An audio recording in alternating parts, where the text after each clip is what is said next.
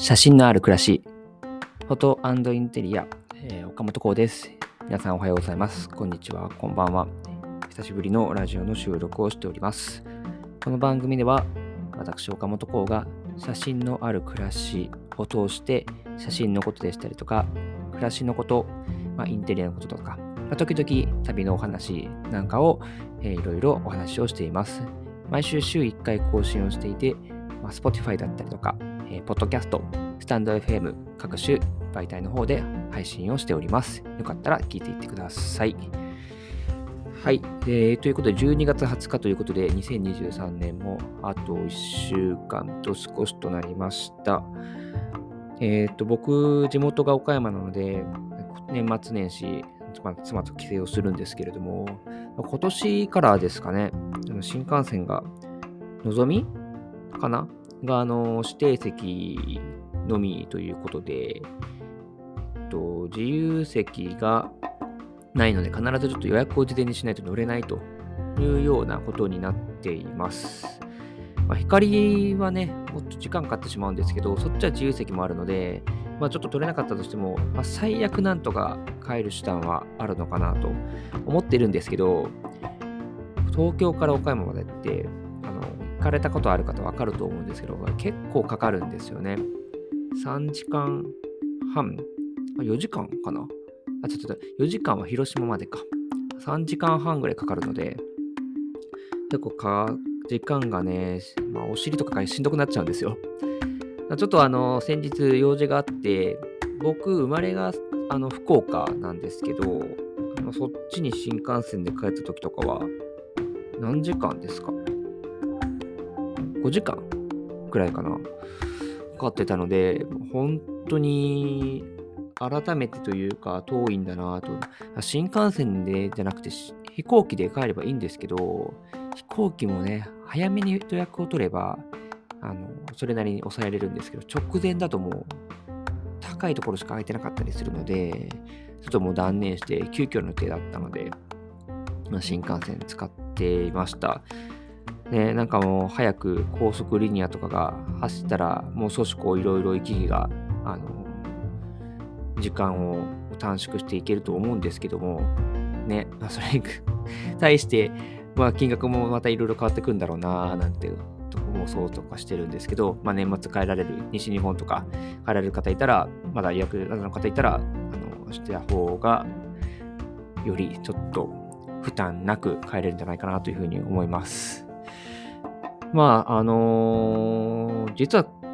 ラジオの収録自体はちょっと1ヶ月ぐらい空いてしまっていて、あの収録というか、YouTube の方でもポッドキャストの配信を始めているんですけど、え隣の暮らしというもので、えっと、2回分かな？上げてるんですけど、3回目の撮りな撮影を録音していて、ま YouTube だけの方でそっちを上げてるんですけども、まあ、今年のこう Spotify で僕普段撮ってるんですけど、今年の振り返りまとめみたいなのが出てくるんですよね。あの自動で。あの今年がいくらどのぐらいの人が聞いてくださって、どういうテーマにリスナーの方が一番興味を持ってくださったとか、あのこれぐらいの方がお気に入り登録をしてくださってますとか、そういうのをこう自動でまとめてくださるんですよ。まあそんなにその数がどうとこうとかっていうのは、あのーなんだろう、多い少ないとかっていうのは、んな気にしてなくて、まあ、むしろ、あの、なんていうんですかね、1でも2でも聞いてくださってる方がいて、あの、しかも、自分のこう見てるトップ10の一つに入ってると、リスナーの方によっては。めちゃめちゃ嬉しいなと思って、本当にあの、ありがとうございます。まあ、なかなかちょっとこう、一方的な配信になってしまうので、交流するみたいなことができないんですけれども、まあ、Spotify とかで、あと、スタンド FM かな？で聞いてくださってる方については、Q&A だったりとか、レターという機能で、の質問だったりとか、あのメッセージ送っていただくことができますので、もしあの番組のことだったりとか、聞いてみたいこととかあったら、そちらの方からログインしていただいて、えーそういったものを送っていただけると、僕自身も、なんだろう、自分のこう話してることで、なんかこう、これ聞いてみたいなとかって、あの、思ってくださることってあるんじゃないかなと思っていて、そういうのも聞いてみたいなと。来年は、まあ、そういったところをリスナーの皆さんとも、まあ、少しでも交流していけたらなというふうに思っていますので、ぜひぜひ、あの、どんなことでもいいので、よかったら送ってみていただけたら嬉しいです。でですね、まあ、もう年末差し掛かってきてるんですけども、僕はですね、年内あといくつか撮影を控えていて、それを終わって、あと何をするんだろう。えーまあ、クリスマスという家族のイベントがあり、あの最近、そうそうそうそう、僕、インテリアのお仕事なんかもしてるんですけれども、実は、まあ、よく家族とか友人とか、そういうところから、まあ、よくじゃないな、時々か。あの、椅子どういったもんがいいかなとか、なんかこういう歩行的なやつでこのぐらいの金額でなんかないかなとかって相談ちょっと受けることがあって、若干こうなんかインテリアのコンシェルジュみたいなことをやってたりしてるんですけれども、まあ、自分の家も少しずつ変えていきたいなって思いがあって、ようやくベッドをね、買いました。今週届きます。まあ、実はそれまでシングルベッドで、まあ、2人で暮らしてるんですけど、2DK のお家に。で、1人はマットレス、シングルの方1人は床に布団みたいな形だったので、まあ、なんとかしたいなと思って、ようやくベッドを買いました。長かったっす。いや、それだけ安い買い物じゃないので、時間もかかるし、しっかり長く使いたいと思ったので、選びました。で、これよく考えてるんですけど、ベッドに費やす時間って皆さん考えたことありますか？長い方だと6から8時間とか寝る方いらっしゃると思うんですけど、そうするともう1日の3分の1ぐらい使ってるのが僕たちが生きる場所なんですよね。生きる場所ってなんかあれですけど。っていうベッドなので、こう、いろいろ、まあその、物の質と金額ととかっていろいろ関わってくるんですけど、そこはあんまりこう、サボっちゃいけないなって思っているんですよね。うん。そこに、もちろん金額ありきじゃないですよ。ないですけども、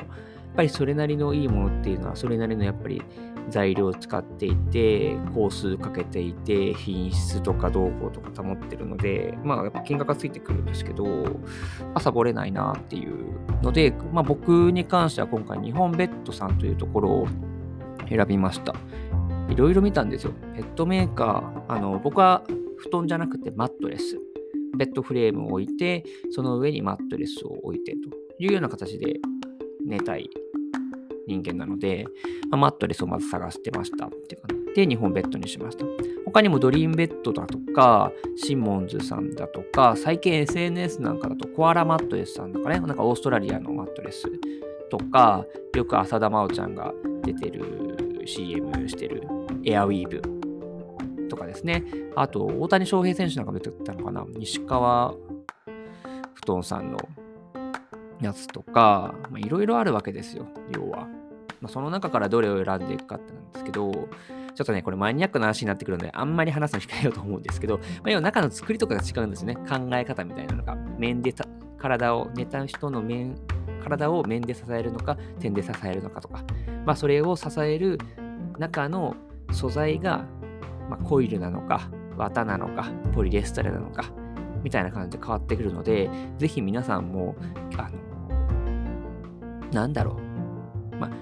金額だけで安くていいを最優先にするんであればそうですけど、もしそうでないんだとしたら、もう少しそういったところも考えてというか、まあ、調べてみると、実はこういうのがあったとかで、それでショールーム行ってみると、あ、こんないい寝心地のものがあったんだみたいな、いう発見につながったりするので、よかったら調べてみてください。あの、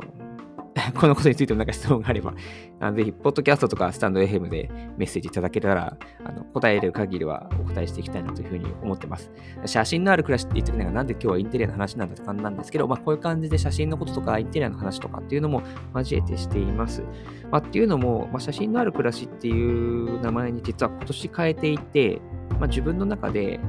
まあ、日常から、まあ、ずっとカメラ持ってて、まあ、プライベートとかそうですし、仕事とかで撮ったりしている中で、まあ、写真っていうのも僕の中の暮らしの一部だというところと、暮らしを、えーと、より自分の快適する、えー、ヒントみたいなのを発信していきたいし、自分を大切にしてるってことで、その写真と暮らしを合体して、一つの写真である暮らしっていう名前に今年は変えましたっていう形です。で、実はこれ YouTube のタイトルもこれにしていて、チャンネル名かにとかしてやっていっています。というような形です。なんかまあそういうような自分がこう大切にしているものの掛け合わせっていうもので、あのー、まあ、地道にコツコツ活動をしていくことで、そういう同じようにあの趣味思考だったりとか、そういうところが気になってるとか、誰かの話を聞いてみたいだとか、そういうようなジャンルで活動している人に出会いたいみたいな人と、僕自身も出会えるきっかけになると思ってるし、そういう方に対して何か、まあ、小さいヒントかもしれないですけど、そういうものを届けたらなというふうに思って、あの一つの自分の中での、まあ、今後の活動指針の一つとして、というテーマにしていました。割と2023年はそういう意味で言うと、こうなんとなく今まで漠然とじゃないんですけど、えっと、活動とか進んでやってきていたことに対して、ここに軸を置こうとか、あの冷たい話だと思って聞いていただきたくないんですけど、まあ、やっぱりこう、1日24時間しかなくって、1年間365日しかなくって、ましてや家族の時間とかもあるし、自分の個人の時間とかもあるしってなると、付き合う人っていうのも、やっぱりこう、なんて言うんですかね、限界があると。いう話。まあ、それは僕だけじゃなくて、相手もそうだと思っているので、あのー、そういう誰とどのぐらい、どういう形で、どういう場所でお付き合いするか。みたいなのもいろいろあの整理を整理整頓をした1年だったなっていうふうに思っています。皆さんはどういう1年でしたかね、まあ、こうただ漠然と